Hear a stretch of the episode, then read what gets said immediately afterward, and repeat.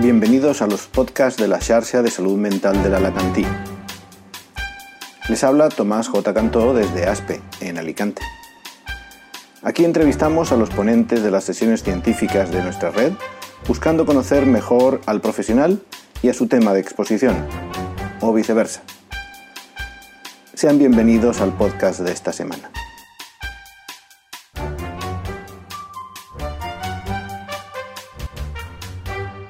Hoy estamos con eh, Israel Huertas eh, Patón, que es eh, psicólogo, ya es residente de cuarto año en el Hospital de la Marina Baixa de la Villa Lloyosa, aunque él es nacido en Ciudad Real, ¿no es esto? Sí, manchego. Israel, muchas especialidades al final de la carrera de psicología no hay, pero uno puede dedicarse a otras cosas que no es la clínica. ¿A ti siempre te llamó la atención esto de la psicología clínica? Bueno, mm, a mí me llamó la atención tratar con personas y siempre estuve, antes de estudiar psicología, siempre dudaba entre profesiones que fueran, al fin y al cabo, de tratar con gente, de ayudarles. Dudé entre, bueno, magisterio, trabajo social, educación social, educación infantil. Bueno, al final acabé haciendo psicología y bueno, también me venía mucho de, casa. En eh, mi familia, la salud mental como profesión está muy presente. ¿Ah, sí? Sí. ¿Y eso?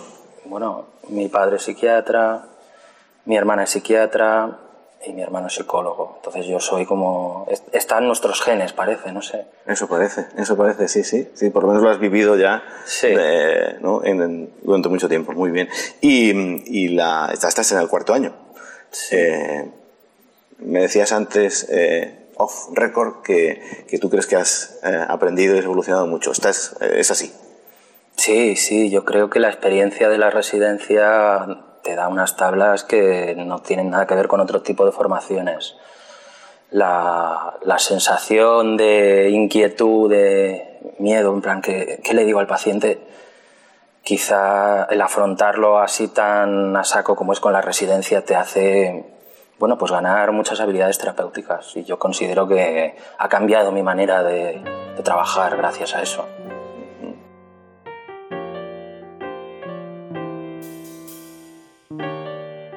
Em, hoy em, Israel nos ha hablado de entrenamiento autógeno.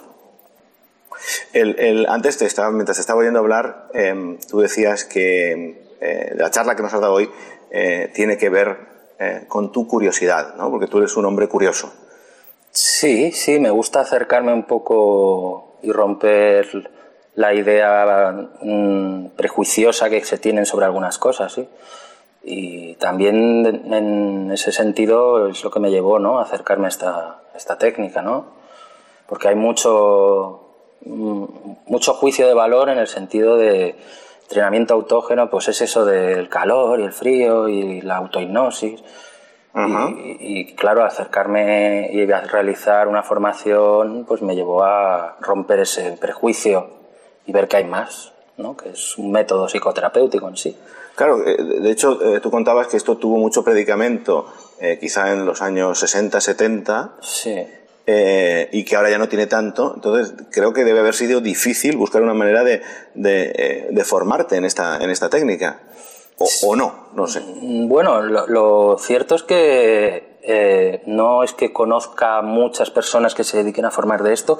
Tuve la suerte de que, bueno, mi padre, que ejerció de psiquiatra mucho tiempo y él durante muchos años usó diferentes técnicas de relajación me, me, insistió mucho en que me formara en esto porque lo consideraba muy útil y yo pues, lo vi como adecuado y, y juntos encontramos esta formación mm, partida por Luis de Rivera.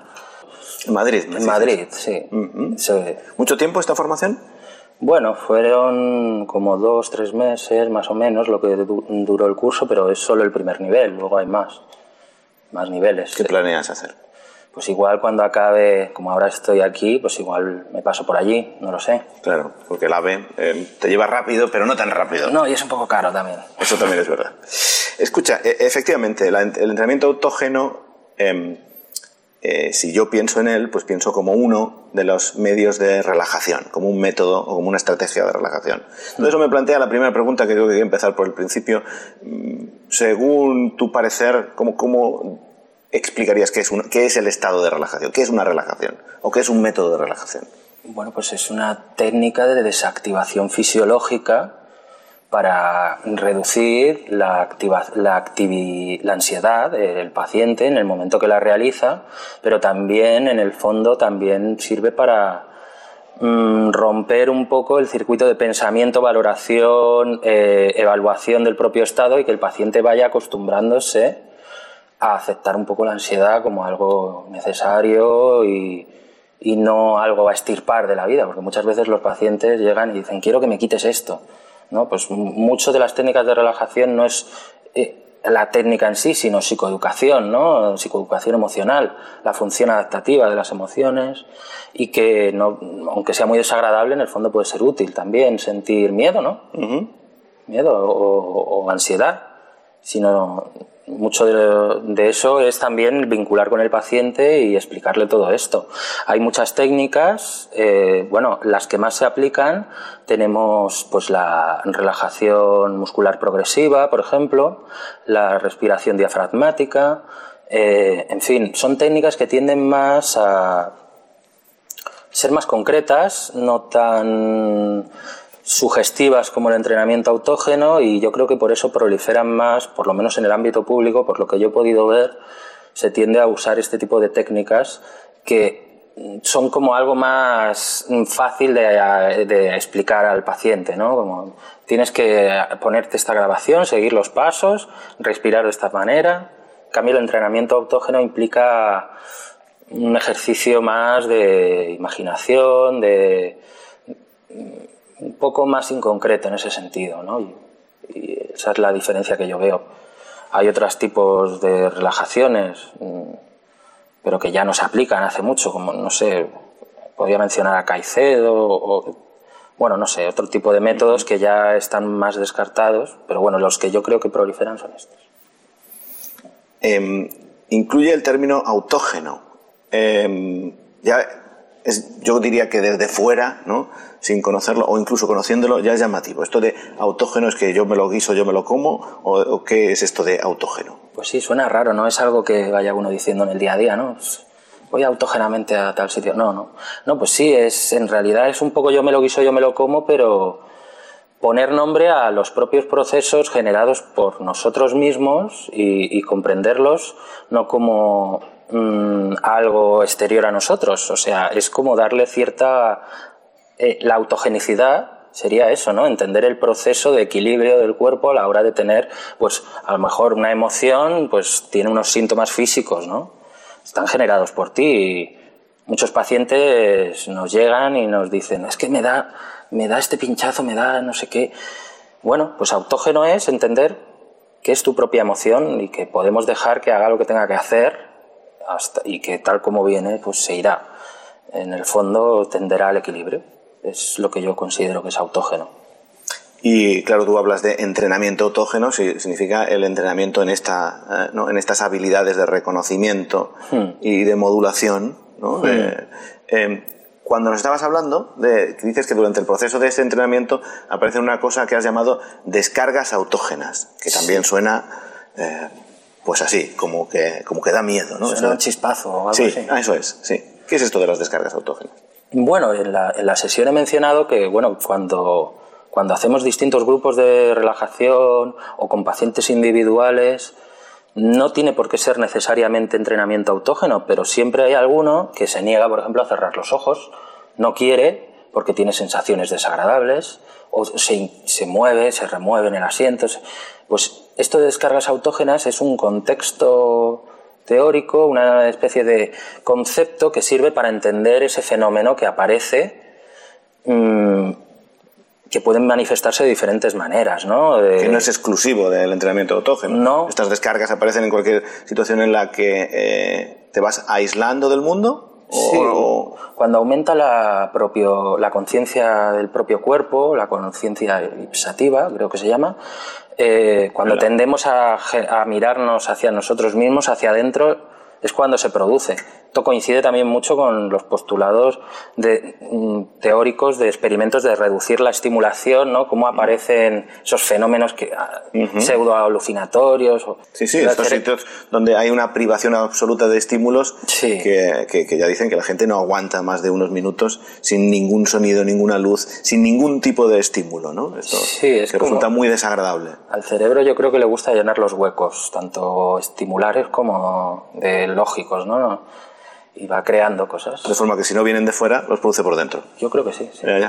Eh, se ha vinculado bastante este entrenamiento autógeno con el psicoanálisis, ¿no? porque también utiliza términos, o sea, eh, relacionado con la abreacción, o hmm. también porque se parece similar a la hipnosis, pero tú nos has dicho que no, que, no es como la hipnosis. Que, háblanos un poquito de esta vinculación con el psicoanálisis y la hipnosis. Bueno, pues yo creo que es una técnica que tiene muchos años de desarrollo y como tal es dependiente del contexto sociohistórico donde se origina. Estamos hablando de mm, inicios del siglo XX, finales del XIX, bueno, no, del 1900, en fin. En aquel entonces proliferaba mucho el psicoanálisis, la hipnosis era, estaba en boga, estaba, eh, estaba muy candente el tema y de ahí se originó. Pero yo creo que lo importante no es tanto cómo empiezan las cosas, sino cómo acaban, ¿no? porque ha sido una evolución muy larga. He mencionado una evolución hasta los años 60, 70 con Lute, ¿no? Y, luego continuó, ¿no? Yo, yo, me he seguido formando de esto en el 2017. O sea, estamos hablando de más de 100 años de, evolución, ¿no? Entonces, como tal, ha cambiado y se ha adaptado a los tiempos que corren, yo creo. Claro, claro, de hecho ahí están todas esas clasificaciones de las psicoterapias en primera, segunda, tercera generación y también relacionan esto del entrenamiento autógeno con mindfulness y terapias de tercera generación, es decir, que, que parece que su vigencia no, no, no, acaba de despuntar, pero tampoco acaba de, de, morir, algo tendrá. ¿Te parece que sería asimilable a una mindfulness o una terapia de tercera generación? Bueno, tiene muchos principios similares al mindfulness, la concentración pasiva, la no interferencia. Mm, yo creo que en ese sentido sí, la, la, concepción teórica como tal, pues no, no, estoy seguro de si se ciñe a terapia de tercera generación como tal, Claro, parecido, ¿no? Por esto también que tú comentabas de la concentración sin propósito, la, aceptación de las situaciones, ¿no? Eh, que esto también está en esas historias. Entonces, ¿se ha saltado en esa segunda eh, generación el, conductismo y... Mm, bueno, también lo integró mucho en sus métodos. Mencionamos en la sesión las técnicas conductistas autógenas, cómo se ha llegado a usar la desensibilización sistemática autógena y el biofeedback también, mm, que hubo mucha proliferación de estos estudios para fomentar una exposición interoceptiva y una especie de reducción, de aumento de la tolerancia a los síntomas que generan malestar al paciente. ¿no? Yo creo que es una técnica ecléctica que coge cosas un poco de, de, todo, de todas las técnicas que pueden asimilar. Entonces, una técnica como esta, que es capaz de sobrevivir, incorporarse y ser incorporada eh, por otras eh, orientaciones hmm. o, estrategias o técnicas, eh, debe tener estudios que demuestran su eficacia. ¿En, qué cosas, en, cuáles de esos estudios crees tú que es más relevante su eficacia? Bueno, creo que es muy relevante, en el, por supuesto, en los trastornos de ansiedad, los trastornos psicológicos. He mencionado el potente efecto cuando el paciente tiene traumas en TEP por los métodos de abreación y bueno, cómo gestionar esas descargas ¿no? que aparecen, pero también se ha usado de, otras, en otras circunstancias, en otras enfermedades, más físicas, más relacionadas a los factores psicológicos que influyen en la enfermedad, ¿no? como se ha mencionado, creo que hay estudios relacionados con la diabetes, con la psoriasis, con el asma, con las cefaleas, la migraña, con, la epilepsia, incluso con el Parkinson, que el objetivo en sí no es tampoco tratar, ¿no? sino aplacar un poco la variable psicológica que influye en, la deriva de la enfermedad. ¿no?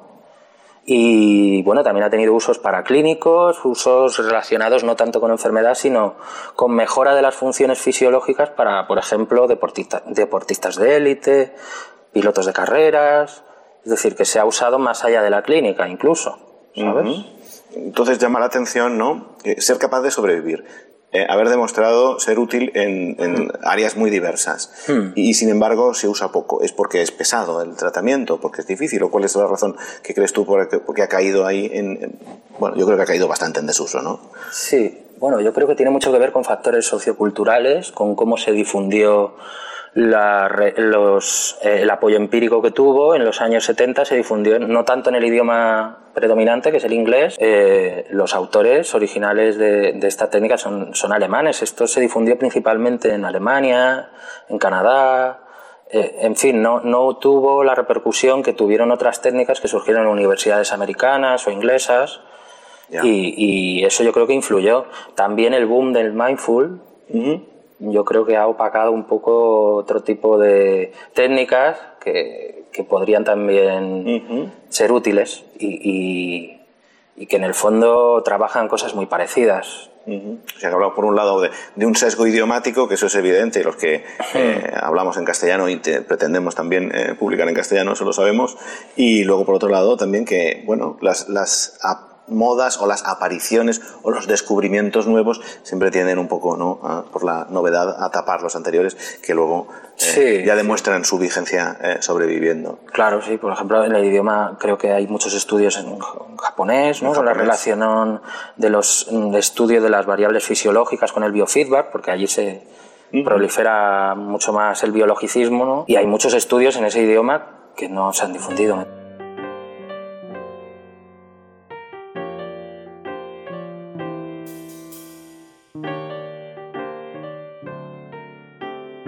Vamos ahora a la parte más lúdica de estas charlas que tenemos. Eh, y voy a preguntarte, eh, tú eres de Ciudad Real, ah, no sé si solo has vivido en Ciudad Real, ¿has vivido en más sitios? Sí, he vivido en Madrid muchos años y, aquí. Y ahora aquí. Sí. Bueno, pues entonces, si yo voy a Ciudad Real, eh, ¿dónde tengo que ir a tomarme unas copichuelas o unas tapas? Bueno, eso es lo que más hay en Ciudad Real. De hecho, pues yo, creo que es de lo poco que puedes hacer allí porque es una ciudad que se ha empeñado en destruirse a sí misma. Digamos que hay una, una muy buena costumbre que son las tapas. Con una bebida te dan una tapa gratuita y con eso comes estupendamente. Mejor con un euro, con poco, puedes tomarte una caña y una hamburguesa. Wow. En la calle, te puedo decir la calle, la calle Palma. Ajá. La calle, o sea, si voy a Ciudad Real, tengo que ir a la calle Palma y allí ya voy entrando. Es la calle de las tapas, sí. Bueno, y en la avenida del Torreón hay algún bar también muy que a mí me gusta ir, ¿no? se llama Isla de Cuba, por ejemplo, uno de ellos, que tienen un plato que es estupendo, una bomba, se llama bomba, porque es una bola de patata con una salsa picante y carne por dentro. Sí. Ah, qué bueno, qué bueno. Sí, sí, está muy bueno. Muy bien, muy bien. Y, y, por aquí, por la zona, ¿no? Ahora que has venido aquí, ¿no? Has venido de tierra adentro, estás al lado del mar. ¿Algún sitio que te guste ir especialmente? Bueno, pues yo, yo estoy en el Campello viviendo y, y, allí hay un bar que me gusta mucho que se llama Merfin, que tiene muy buenos precios, la calidad de la comida está muy buena. El pincho de tortilla es especialmente bueno. Ah, sí sí, es una tortilla dicho. Sí, Merfin como Merlin, pero con F. Y bueno, salimos de tomar la, esta tapa de Merfin, estamos en el Campello y nos sentamos al lado del mar a leer un libro. ¿Alguna novela que nos recomiendes? Bueno, mm, es que hay muchas y yo más que una novela recomendaría a mi autor preferido, que es un escritor que murió hace poco llamado Terry Pratchett es un escritor de novelas de, bueno, de ciencia ficción, magia, de fantasía, pero muy relacionado con referencias a la cultura actual. La saga de novelas a la que me estoy refiriendo se llama Mundo Disco, que es traducir en inglés es This World, que se parece mucho a este mundo. De hecho, ah, es un, es un, mundo, es un mundo plano, es parecido a este, es como un espejo ¿no? de este mundo. Y mucho de la cultura que he adquirido en mi adolescencia es gracias a él para entender las referencias que hacía. Muchos libros, mm, tiene libros referentes a, Hamlet, a, Fausto, que de primeras no lo sabes, pero luego buscas información y, nada. Y como es una persona que significó mucho en mi vida, pues yo creo que es el escritor que tengo que recomendar. Entonces, eh, ¿también tienes tendencia a ver eh, eh, películas o series de ciencia ficción? Mm, o fantásticas, porque dentro de la ciencia ficción mezclan dos cosas. Está la ciencia ficción futurista y la ciencia ficción fantástica, y luego la de los mm. bichos, ¿no? que es los de los aliens y estas historias. Pues sí, pero no, no te creas. Eh, más bien me gusta el material que me conmueve y a veces las historias reales también conmueven, pero sí. Pues. No sé, tengo. La última serie eh, que te ha gustado y la última película que te ha gustado. Si es que eres seriéfilo o cinéfilo. Vale, la última, la última. Mm, pues mira, he visto alguna serie de animación en Netflix, como una que trata la adolescencia, se llama Big Mouth, que es un poco soez, pero yo creo que tiene muchas lecciones positivas sobre lo que es la adolescencia.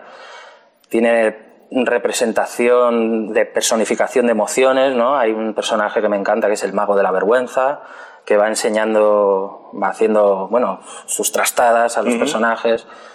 Y bueno, yo me divertí mucho con esa serie, me la, me la vi del tirón. Big Mouth. Sí. Gran boca. Sí, y películas, bueno, mm, vi una película en el cine hace poco que me gustó mucho llamada El Reino. Es como una especie de historia muy parecida, historia política, muy parecida a lo que pasa o ha pasado recientemente en este país, sin poner nombres claros. Y la verdad es que no me aburrí para nada y estuvo muy bien. Te la recomiendo. Pues, pues muchas gracias. Yo tampoco me he aburrido para nada hablando contigo. Me ha resultado muy agradable y creo que hemos con, va a salir, vamos a tener un podcast eh, con muchos oyentes. Ah, sí, genial. Yo también me lo he pasado bien. Me alegro. Muchas gracias. Así acaba el episodio de esta semana de la Xarxa de Salud Mental de la Alacantí. En la descripción del podcast se encuentran los créditos de las músicas que han sonado y también algunos enlaces a documentos de interés relacionados con el tema. Hasta el próximo podcast. Les habló Tomás J. Cantó.